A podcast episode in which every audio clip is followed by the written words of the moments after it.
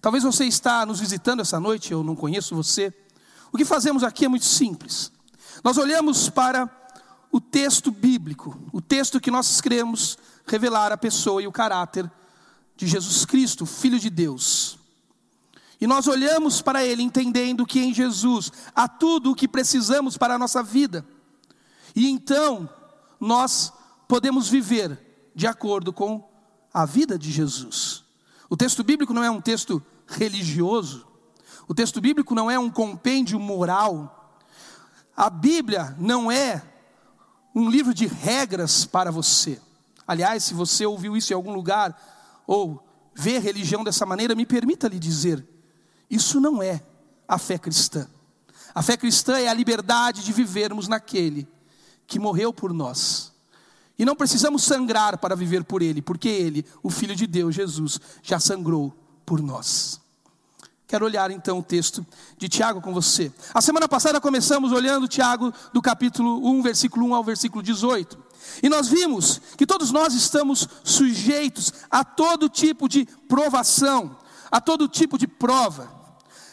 Vimos que a nossa existência nos torna pessoas limitadas, que a nossa existência tem contornos de finitude, instabilidade, insegurança, fruto de uma humanidade que sofre os efeitos do que a tradição cristã chama de queda ou pecado.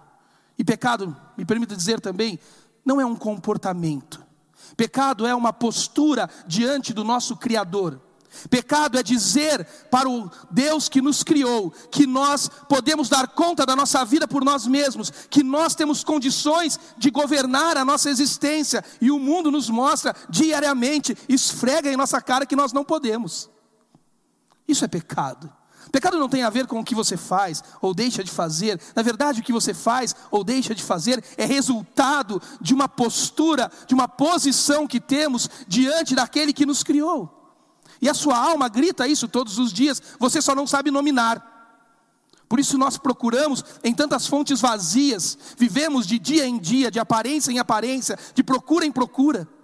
Porque na verdade o que nos falta não é achar um comportamento melhor, não é encontrar uma vida mais adequada, não é achar a igreja certa. O que nos falta é nos realinharmos com o Criador da nossa existência, o Senhor Jesus Cristo. Vimos que todos nós vivemos por conta desta rebeldia, os contornos limítrofes da nossa finitude, da nossa insegurança. Vivemos os contornos dos limites da nossa existência, que é cheia de provas, dores e sofrimentos.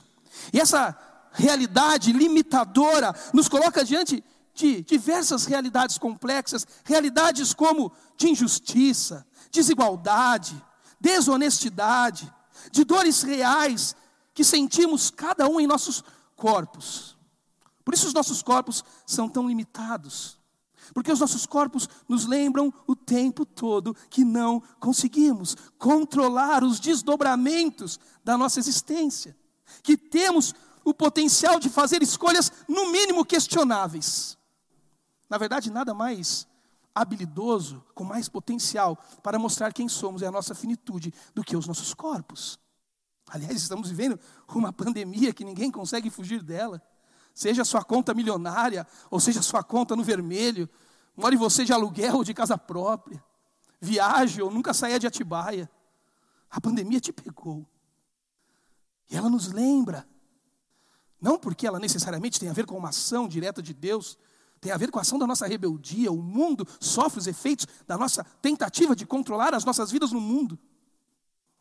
Mas a pandemia tem nos lembrado que isso é impossível. Que nós estamos perdidos diante disso.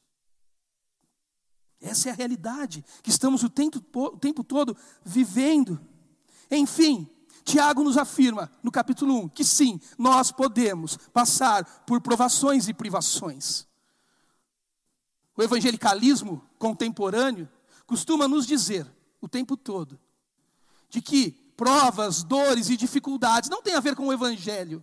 Que quando você abraça o Evangelho e o Jesus do Evangelho, você pode pisar que a terra é sua, você vai conquistar tudo o que quer. Tiago não foi nesses cultos, não frequentou essas igrejas, Tiago. Ele não ficou membro de uma igreja dessa. Porque Tiago está afirmando que eu e você, que conhecemos a Jesus, que decidimos que Ele pode governar a nossa vida a despeito da nossa rebeldia, tal qual todas as outras pessoas do mundo podem e passam por provas e privações.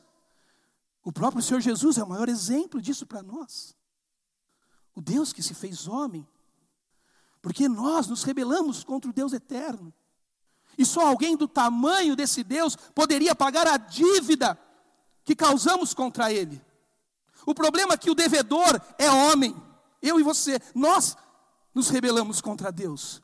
Olha que problema que nós nos metemos. Só alguém do tamanho de Deus pode pagar a dívida do nosso erro. Porém, tem que ser um homem. Por quê? Porque foi o homem que se rebelou. É como se eu dissesse para o Samuel: ah, Samuel, tô, você está chateado comigo? Eu vou mandar o Efraim na tua casa pedir perdão por mim. Primeiro que o Efraim não ia, né?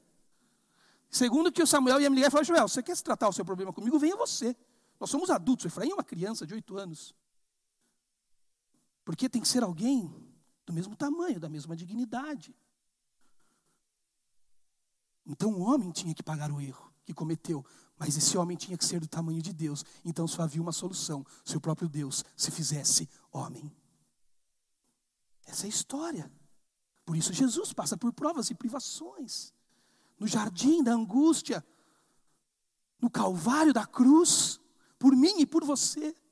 Tiago está nos lembrando que nós podemos ter provas, privações, que ao contrário ah, desta realidade limitada, infinita, imperfeita que temos, Deus é a perfeição ilimitada de todas as coisas, como vimos no versículo 17 a semana passada, Ele é toda a boa dádiva e Ele é todo dom perfeito.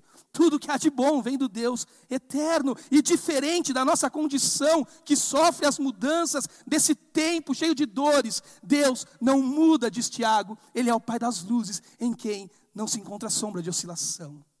Ele é estável enquanto somos instáveis. Ele é seguro enquanto sofremos inseguranças. Ele é infinito diante da nossa infinitude, da nossa, ele é infinito diante da nossa finitude, ele é ilimitado diante da nossa limitação, ele é estável, seguro, ele é o pai das luzes, que não muda mesmo que todas as coisas digam ao contrário. Por isso Tiago aponta no meio desse cenário real de dor, que existe um caminho para sermos alegres, que obviamente não é trilhado, como vimos, pela negação da dor e nem pela alienação diante dela. Coisa que muitas vezes a religião se propõe a fazer para nós, nos alienar da dor. Usamos ela como se ela fosse uma muleta. Não, Tiago não está nos convidando a isso. Assim como o Senhor Jesus enfrentou a dor e o sofrimento em nosso lugar, com resiliência. Tiago está nos dizendo que o caminho da felicidade, em meio à dor, não a nega, não se aliena. Mas Tiago está dizendo que o caminho da felicidade, em meio da dor, responde pelo nome de Jesus Cristo de Nazaré. Ele é o Senhor da história. Por isso, Tiago declara que Jesus é o caminho de alegria no meio da dor, que embora a dor escancare as nossas faltas e falências, em Jesus, como diz Tiago logo no início do capítulo 1, encontramos todos os recursos necessários, pois Ele é a encarnação de Deus. Toda a sabedoria que, como diz Tiago, está à disposição para todos aqueles que pedem. Esse é Jesus Cristo, o caminho no meio da dor. O contexto de Tiago, capítulo 1. Por isso, hoje, do versículo 19 até o versículo 27, vamos aprender que a verdade do Evangelho, esta verdade que Jesus diz que Ele é, e somente Ele é. Vamos aprender que a verdade do Evangelho não é um resultado da nossa forma de viver, mas que a nossa forma de viver é, ou deve ser, um resultado do Evangelho de Jesus Cristo. O versículo de número 18 termina dizendo assim, o que lemos a semana passada, por causa dessa decisão, por, por sua decisão, Ele, Deus, nos gerou pela palavra da verdade, a fim de sermos como os primeiros frutos de tudo o que Ele criou. Por isso, agora na sequência, que estamos, do verso 19 ao 27. Nós somos colocados diante de movimentos, ações, atitudes da nossa vida que precisam ser praticadas, realizadas a partir da verdade do Evangelho, que é o próprio Jesus Cristo. Perceba, a vida não é, perdão, o Evangelho não é um assunto da vida. O Evangelho não é uma teoria comportamental, um compêndio de regras. O Evangelho não é uma das tantas teorias religiosas da história. O Evangelho não é mais uma temática da vida humana. Mas a vida humana é uma temática do Evangelho. A vida humana decorre do Evangelho de Jesus Cristo, do cristianismo em nós, que nos coloca em movimento. E só encontramos um movimento de descanso e segurança e estabilidade quando estamos no Evangelho, que é o próprio Jesus Cristo. Por isso, do verso 19 ao verso 27, nós vamos aprender sobre atitudes, práticas, ações, movimentos que precisam ser tomados a partir da verdade do Evangelho e não das nossas próprias verdades, não dos nossos próprios governos. Tiago começa dizendo, meus amados irmãos, tenham isso em mente, sejam prontos para ouvir, tardios para falar e tardios para cirar. O autor está falando, você precisa lembrar, para uma audiência que está em profundo sofrimento. O autor está falando para judeus do primeiro século, que ele chama de judeus da dispersão. O povo de Israel, quando foi para o exílio babilônico, depois de voltar de lá, o povo se espalhou pelo ocidente, até ah, pelo oriente, até pelo ocidente. O povo de Israel se espalhou, e a isso a história chamou de diáspora, dispersão judaica. E Tiago está escrevendo uma carta para esses judeus que se converteram a Jesus Cristo e que estão, por isso, sofrendo perseguições do Império Romano. Pessoas que eram vistos como cidadãos de segunda classe, porque haviam decidido seguir Jesus Cristo, tratá-lo como Senhor Quírios, e não mais César, o imperador, que era visto como uma divindade no Império Romano. Esses homens eram escorraçados da sociedade, esses homens eram vulneráveis na sociedade, sofriam dores tremendas, perseguições terríveis, sofrimentos atrozes.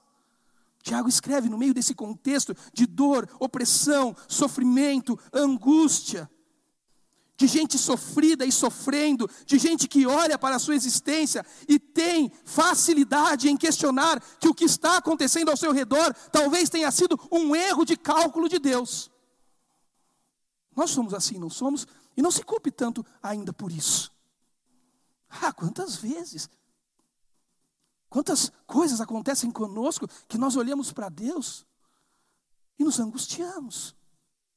Hoje conversava com o meu amigo Rinaldo e eu compartilhava com ele uma coisa que da qual me falta compreensão, da, uma coisa da qual eu ainda não consigo lidar muito bem, entender muito bem os desígnios de Deus para aquilo. E o Rinaldo me disse: Ah, é tão natural isso. Isso somos nós. Somos assim mesmo. Pessoas confusas, e quando as provas e as pressões nos tomam, nem sempre vamos para a igreja levantar a mão, orar e cantar. Nós questionamos, nós duvidamos, nós temos crises profundas, típico da alma humana, rebelde. E Tiago está dizendo que este tipo de gente é aquela que diz para Deus: Olha, talvez o Senhor não tenha calculado direito a vida para mim. Esse tipo de gente, como eu, quando digo esse tipo de gente, esse sou eu. Busca o tempo todo entender, deseja resposta. E aqui está a questão que Tiago tem para nos alertar. Nesse ponto das incertezas e das inseguranças, das dores, dos sofrimentos, é aqui que Tiago quer nos alertar que precisamos ouvir a verdade do Evangelho e não a nossa. É nesse ponto que Tiago quer nos lembrar que se não ouvirmos a verdade do Evangelho, vamos permitir que as nossas dores, incertezas e insegurança nos defina. E então, já não será mais o nosso Criador que nos colocará em movimento, mas será as nossas dores, as nossas incertezas, as nossas inseguranças. Porque quando a palavra de Jesus não encarna em nós, a ponto de nos mover na vida, e como Tiago está propondo numa atitude prática, nos mover no falar. Quando a verdade do Evangelho, que é o próprio Jesus, ela não encarna em nós, a ponto de mover o nosso falar, tudo que sobra somos nós mesmos. Tudo que sobra somos nós. Então nos tornamos pessoas autocentradas. Nos tornamos pessoas apaixonadas pelo som da nossa própria voz, amantes dos contornos da nossa própria verdade. Aprendemos a ser crentes em resultados que supostamente, com a nossa força, vamos conseguir alcançar. Aprendemos a aperfeiçoar, aperfeiçoar mentiras, disfarçando elas de verdades, como se fosse a nossa verdade. Isso é religião. Isso, na religião e no estudo da religião, chamamos de legalismo. Pessoas que se movem pelo cumprimento de um comportamento na força humana. E esse tipo de gente, esse tipo de ideia legalista da vida, disfarça as maiores vaidades da existência. Quando vivemos a vida apaixonados pelo som da nossa voz, amantes pelos contornos de verdades nossas, nós, na verdade, estamos escondendo as nossas vaidades.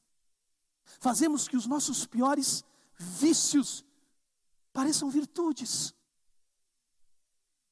E você muitas vezes faz com excelentes intenções. Por exemplo, aquele tipo de gente que diz assim: ah, eu não sou avarento. Eu não sou avarento. Na verdade, eu sou controlador econômico. Ah, eu não, eu não, eu não sou irado. Na verdade, eu só falo a verdade mesmo. Nos tornamos pessoas apaixonadas por nós, pelas nossas verdades, pelos contornos que damos a elas, pelo som da nossa própria voz. Tiago está nos dizendo que nos movermos na vida significa nos movermos na voz do Evangelho, na voz do próprio Cristo. Porque pessoas assim são pessoas que se iram com os movimentos da vida que não combinam com a ideia deles.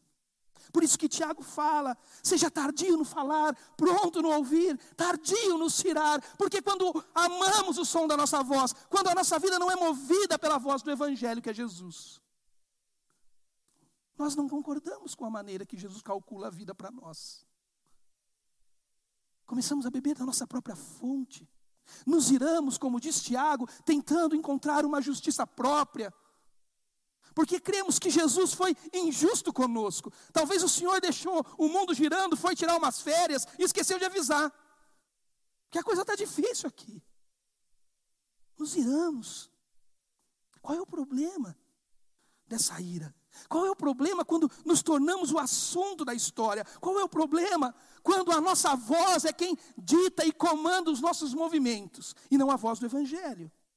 Tiago diz o problema é porque nesse ponto dependemos de nós mesmos e não mais de encontrar a verdade em Jesus. E Tiago vai fazer uma descrição antropológica sobre nós.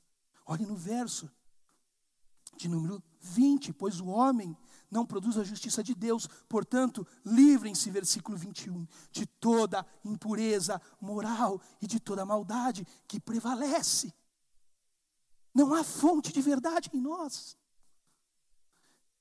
Vocês não fazem ideia de como eu amo o som da minha voz, de como eu amo as coisas que eu falo. Às vezes eu estou viajando com os meus filhos, a gente faz muito isso. E aí eles fazem perguntas existenciais no carro. E eu, ah, eu faço, eu trabalho fazendo isso, respondendo perguntas existenciais, seja na igreja ou no seminário onde eu dou aula. E eu começo a responder. Tem que ver, Silvio, cada resposta que eu dou. Eu não paro, eu me animo. Eu vou de Flávio Josefo, a Santo Agostinho, Tomás de Aquino, e os três lá atrás. E às vezes a Mônica vira para mim e fala: Joel, são crianças. Eu falo, mas como não entende? Tão genial que eu falei. Porque o assunto não é sobre mim.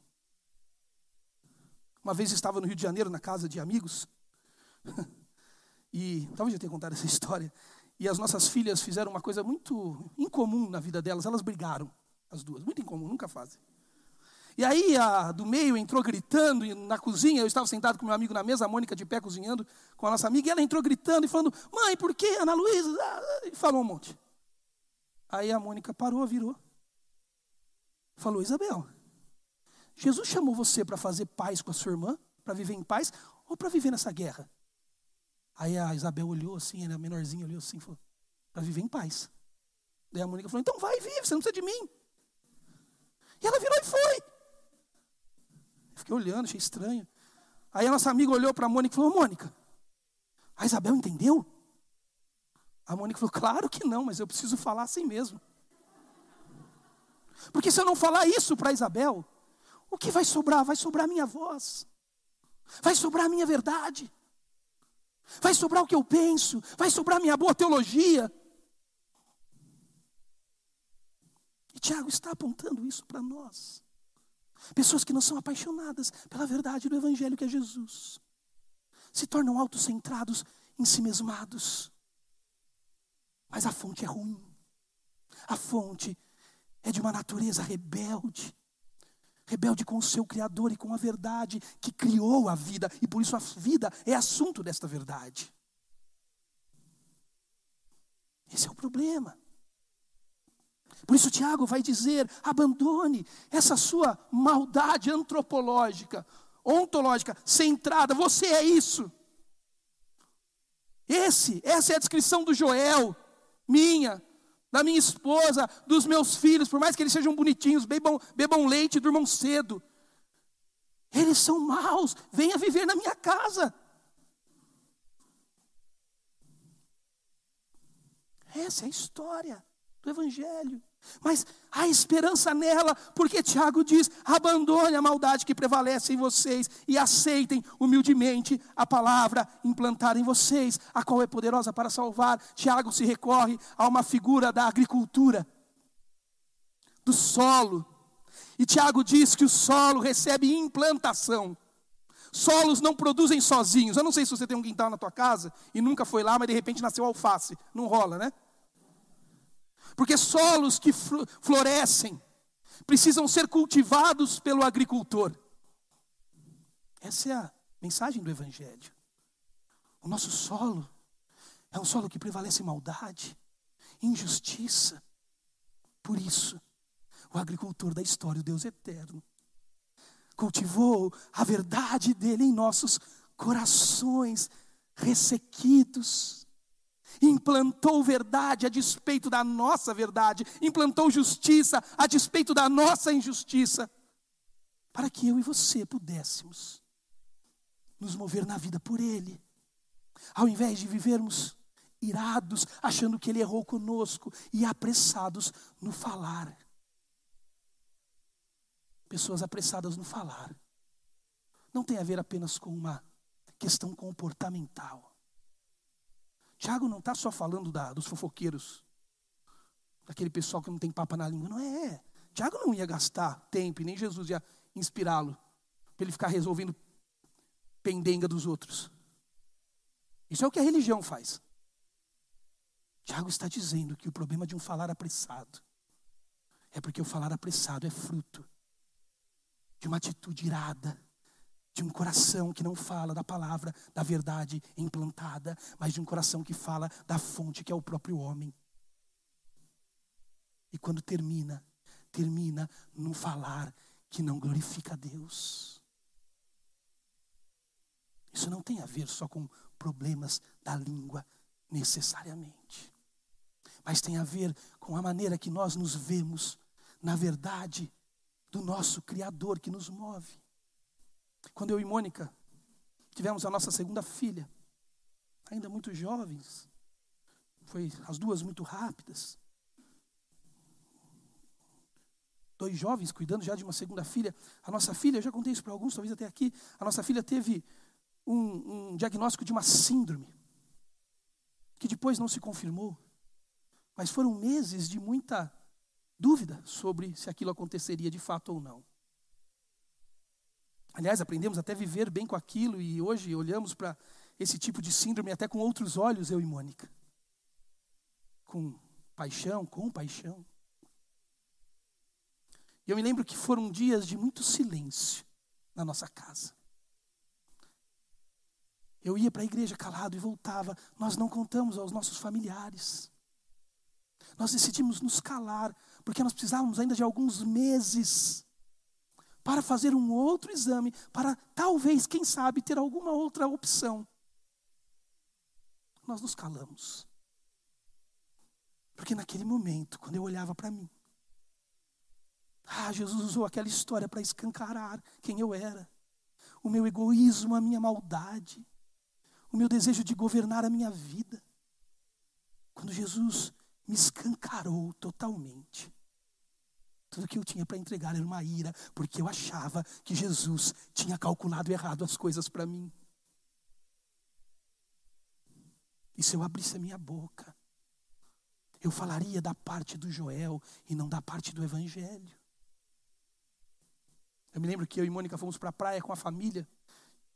Nós precisávamos sair e era a semana de fazer aquele teste e nós conseguimos um médico lá no litoral para fazer. Nós queríamos um médico que, nem, que nós nem conhecêssemos. Nós queríamos ir sozinhos. Nós queríamos ir só a gente. Nós queríamos experimentar aquilo. Deixar Jesus nos amassar até o fim. Eu me lembro que quando caminhávamos na beira do mar voltando do exame, que não, diz, não tirava a confirmação, não tirava a questão de poder ser, mas também não dizia que seria. Nós fomos caminhando e quando chegamos ao hotel, nós dissemos um para o outro: estamos prontos para comunicar às pessoas. Estamos prontos para falar da parte do nosso Criador. Estamos prontos para olhar para a gravidez que Ele deu a nós e dizer: Obrigado, Jesus. Porque a tua verdade é a que nos governa. Mas se eu falasse antes, era só o Joel falando. Isso não tem a ver com a língua, tem a ver com a verdade que te governa. Nós precisamos primeiro ouvir a verdade do Evangelho que é Jesus para depois nos movermos na vida. Toda vez que não fazemos isso, nós vamos ouvir a nós mesmos e o que temos em nós não é muito bom, como dizia o grande teólogo Jonathan Edward, que ele olhou para dentro dele e o que ele encontrou foi o inferno. As paixões mais bagunçadas. A segunda coisa que Tiago vai nos ensinar é que uma vez que estamos na verdade. Então temos que de fato nos mover nela. Não podemos ser apenas ouvintes da verdade, mas temos que praticar, verso 22, sejam praticantes da palavra, sejam praticantes da verdade que é o próprio Cristo. Não a palavra como um compêndio moral, mas a palavra como uma vida que habita em você. A paz de Cristo que é árbitra no seu coração, que passa pela verdade revelada do Evangelho escrito mas que não é uma regra moral para você viver. Faça isso e tudo será bom. Não.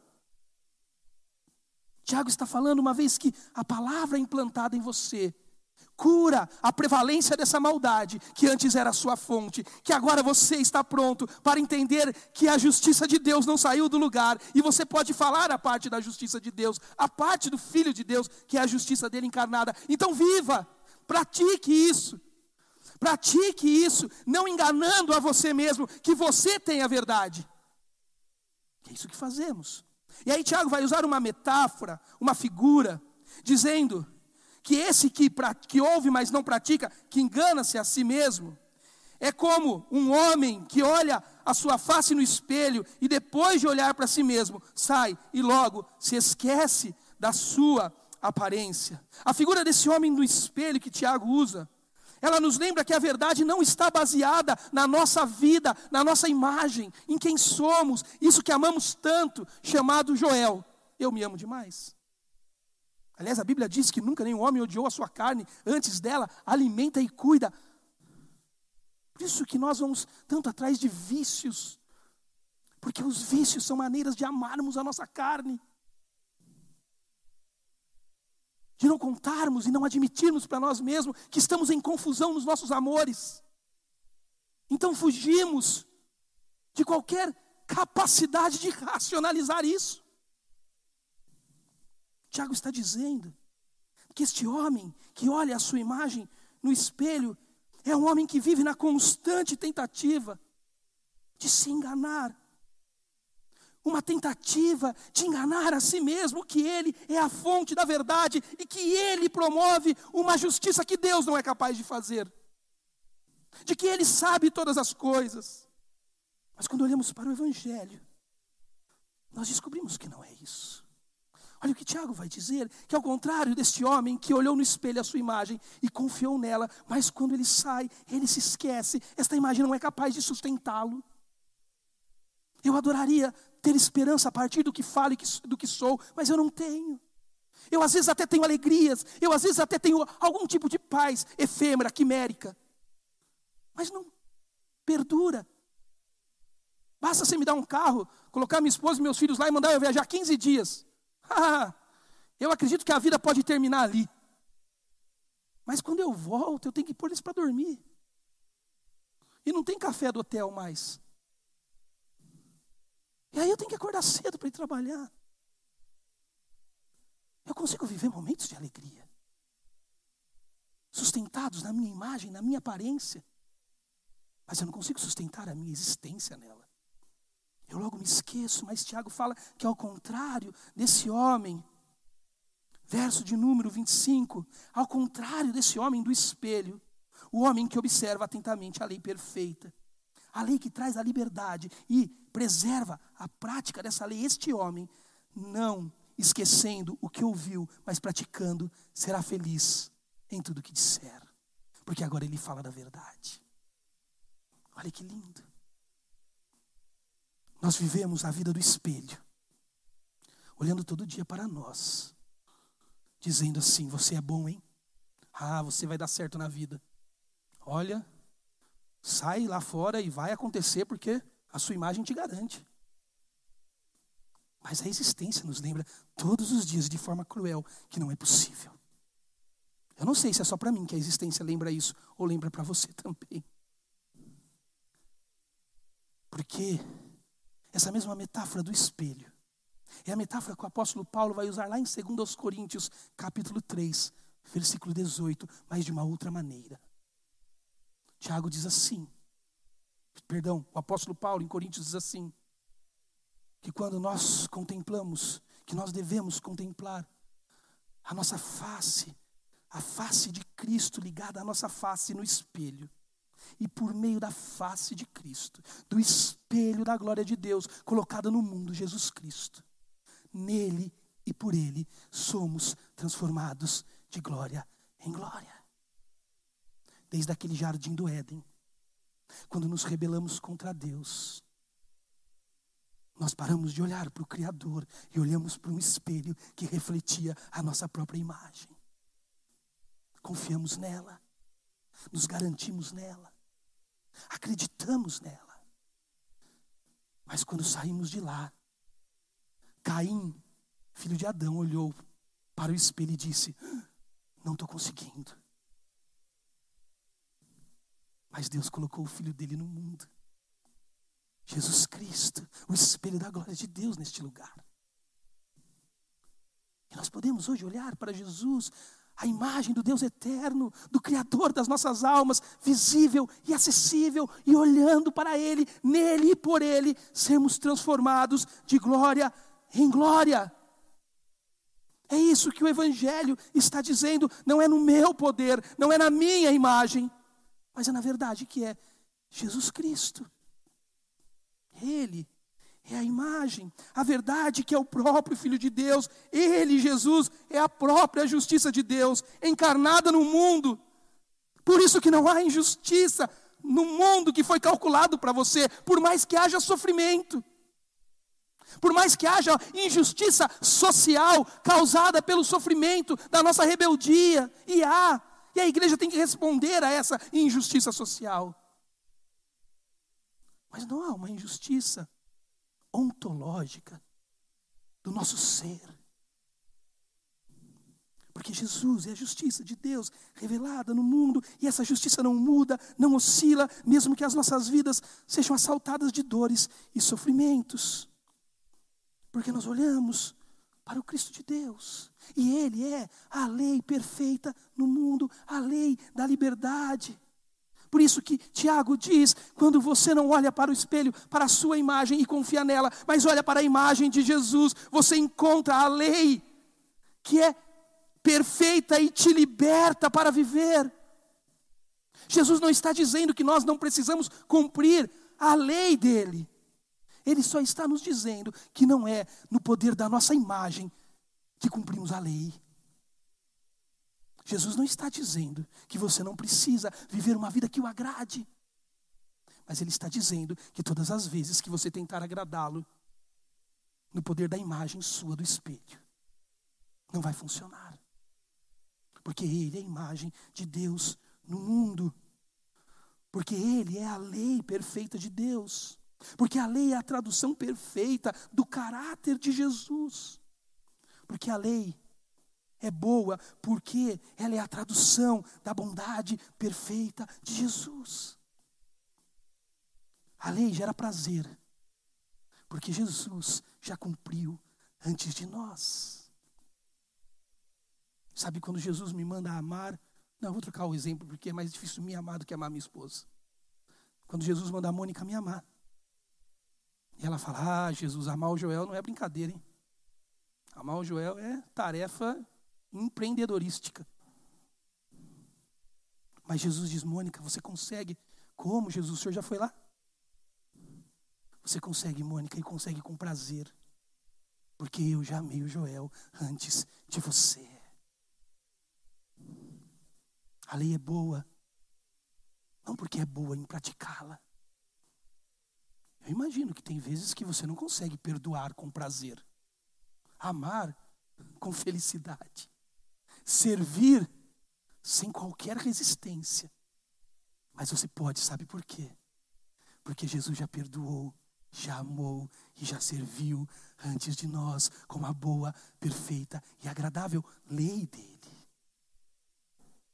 Tiago está dizendo: você pode se mover na lei do Senhor, porque a lei do Senhor, revelada no Filho, já se moveu até você. Tudo tem a ver com Ele, não é sobre a nossa imagem, mas é sobre a imagem dele no espelho. Eu amo aquela cena de C.S. Lewis em Crônicas de Nárnia. A cena que o filme escreveu, então você nem precisa ler o livro. Quando Aslan precisa a, a, precisa pagar pelo preço do erro, do pecado de Edmundo, um dos filhos de Adão. Porque ele se despencou lá para o lado da feiticeira, traiu a grande magia. E a feiticeira cobrou o sangue do filho de Adão pela traição. E Aslan diz para ela: Eu escrevi, eu estava lá, eu sei que ele precisa pagar. Se você lembra da cena, se você viu o filme, não leu li o livro, as crônicas. Se você viu o filme, você sabe que naquela noite Aslan sai de madrugada da sua tenda. Lucy e a sua irmã seguem Aslan até a floresta, até a pedra, a mesa de pedra, aonde ele vai dar a vida dele no lugar de Edmundo. Aslan está fazendo uma analogia com Jesus Cristo. C.S. Lewis está fazendo uma analogia de Aslan com Jesus. Depois, Aslan morre e tudo vira uma bagunça.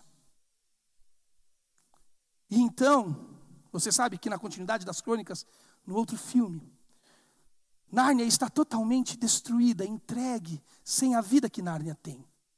Mas a pequena Lucy, que é uma menina especial, uma menina incrível. Ela, diferente dos outros três irmãos, ela vê Aslan por todo o bosque, por toda a Nárnia. E ela diz: Eu vi, e ninguém acredita. Um dia, quando eles estão para perder a guerra na fortaleza. Pedro, irmão de Lúcia, diz: Lúcia, vá à floresta e encontre Aslan. Precisamos dele. Se você o vê, se ele está aqui, vá buscá-lo. E colocam então ela num cavalo e ela vai. Ela encontra Aslan. E ela se esquece da guerra que está acontecendo na fortaleza. Ela cai no chão da floresta com Aslan. Eles rolam, ela puxa a juba dele.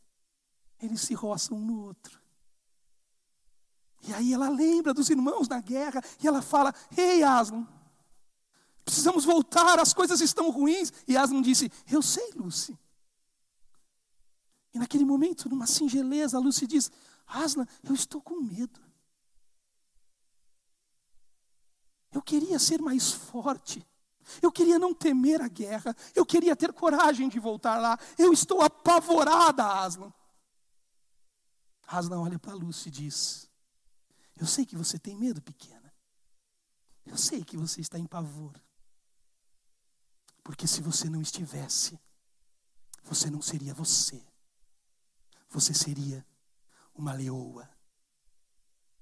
Se não houvesse medo em você, Lucy, você não seria você você seria eu. Mas eu cheguei, Lucy. Eu estou aqui, você não precisa ser eu, querida. Suba em cima de mim. Vamos à fortaleza. O medo vai acabar. Porque não tem a ver com Lucy. Não tem a ver com a nossa imagem. Tem a ver com Jesus Cristo. Na crônica de Lewis com o grande leão porque ele ruge e as árvores se movem. Nárnia revive, porque ele é toda a verdade que precisamos.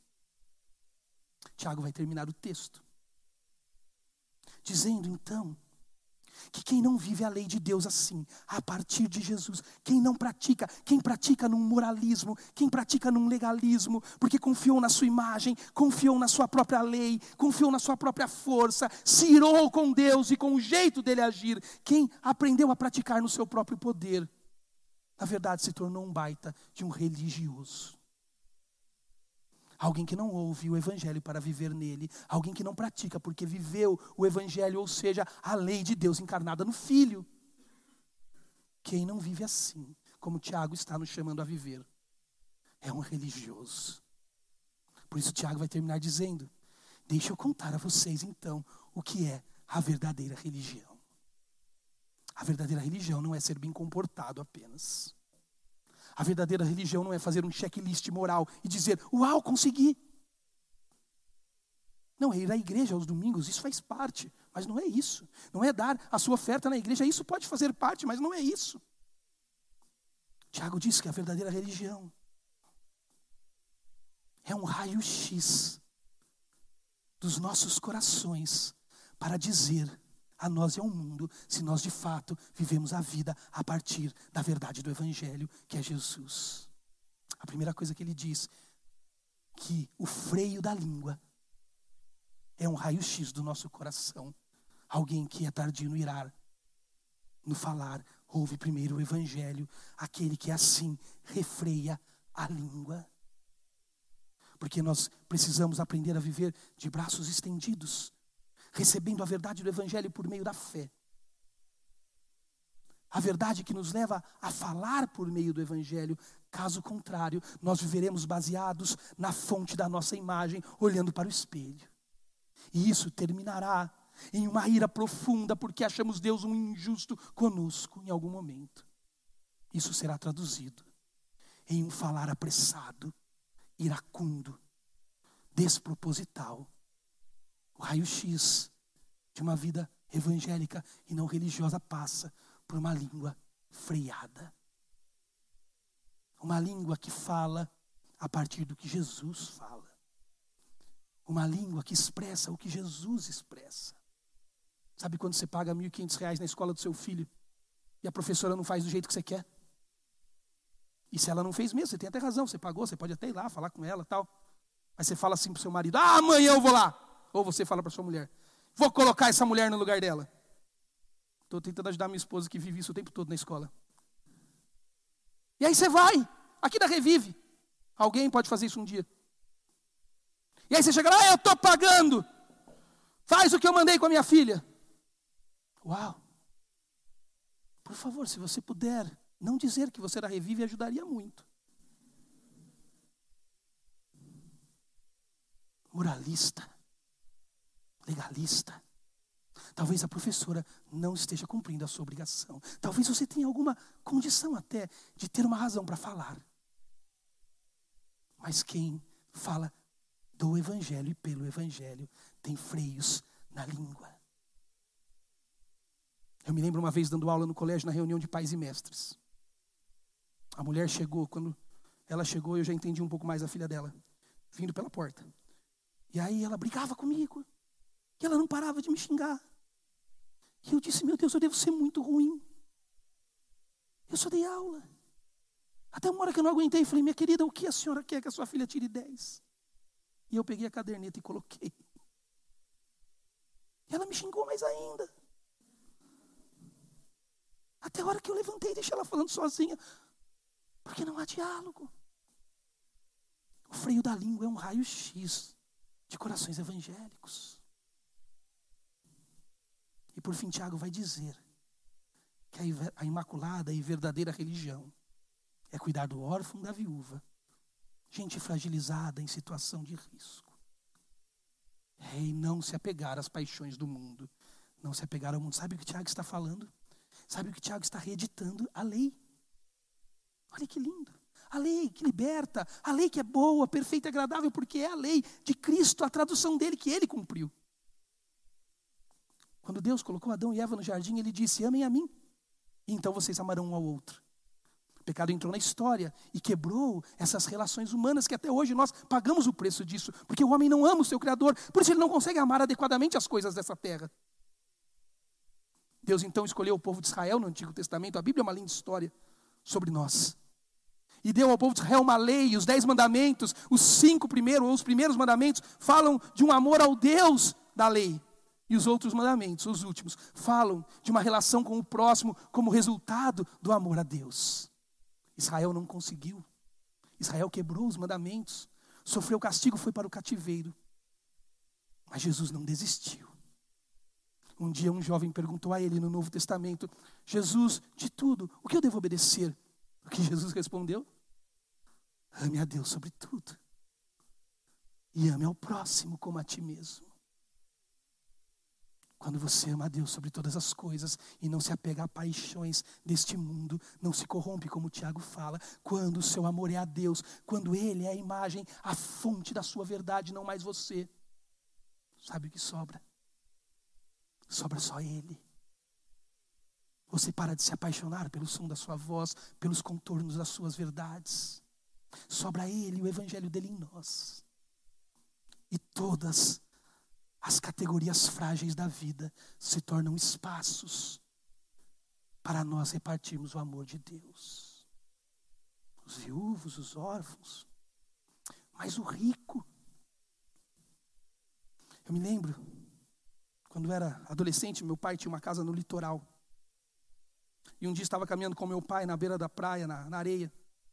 E começamos a caminhar com um conhecido dele que tinha uma casa no condomínio.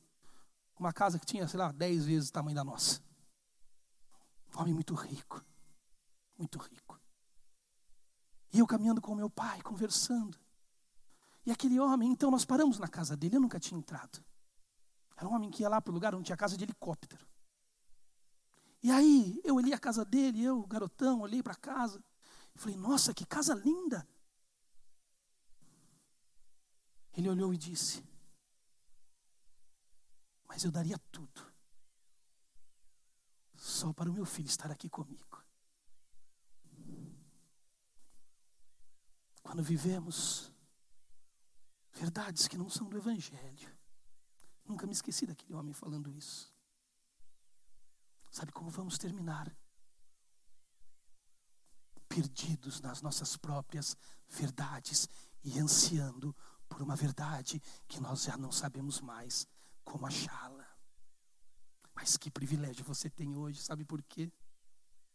Porque quis Deus que você parasse aqui esta noite.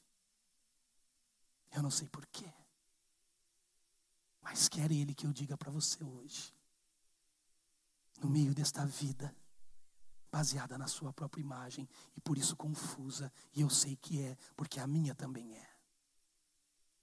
Há um espelho esta noite aqui, diante de você e à disposição, para que você olhe para Ele, olhe para o Filho de Deus, olhe para a justiça de Deus no mundo, Jesus Cristo, e diga: Eu quero viver baseado na Sua verdade. e você me pergunta, Pastor Joel, o que eu preciso fazer? Eu vou te dar uma resposta muito complexa. Sabe o que você tem que fazer? Apenas desistir de você e da sua imagem. E depois, eu tenho que vir aqui domingo que vem. Se quiser, você será muito bem-vindo, mas não precisa, necessariamente. Você precisa desconfiar de você e confiar em Jesus. Vir aqui será um desejo da sua vida. Feche os seus olhos, eu quero orar por você. Senhor Jesus Cristo, muito obrigado, porque no Senhor temos toda a verdade que precisamos para viver. Obrigado porque o Senhor nos deixou a verdadeira religião, a imaculada religião, que não está baseada na nossa aparência, no nosso esforço, mas está baseada no teu evangelho, na tua pessoa, verdade para tudo o que precisamos e para todo o movimento que o Senhor quer que façamos. Oh Deus, escancar os nossos corações e as nossas fragilidades esta noite nos faz reconhecer pelo poder do Senhor que o Senhor é tudo o que precisamos para vencer essa angústia que nos toma hoje. Queremos, Jesus, por favor, queremos ser tomados pela tua presença. Certamente o Senhor está diante de muitas pessoas aqui hoje, diante de mim revelando a sua boa imagem, perfeita imagem, acessível e disponível a nós. Este caminho não é simples para nós que somos amantes das nossas próprias imagens. Mas nos ajuda esta noite a nos destituirmos delas e a confiarmos na tua imagem sagrada. Essa é a minha oração. Em teu nome, Jesus. Amém.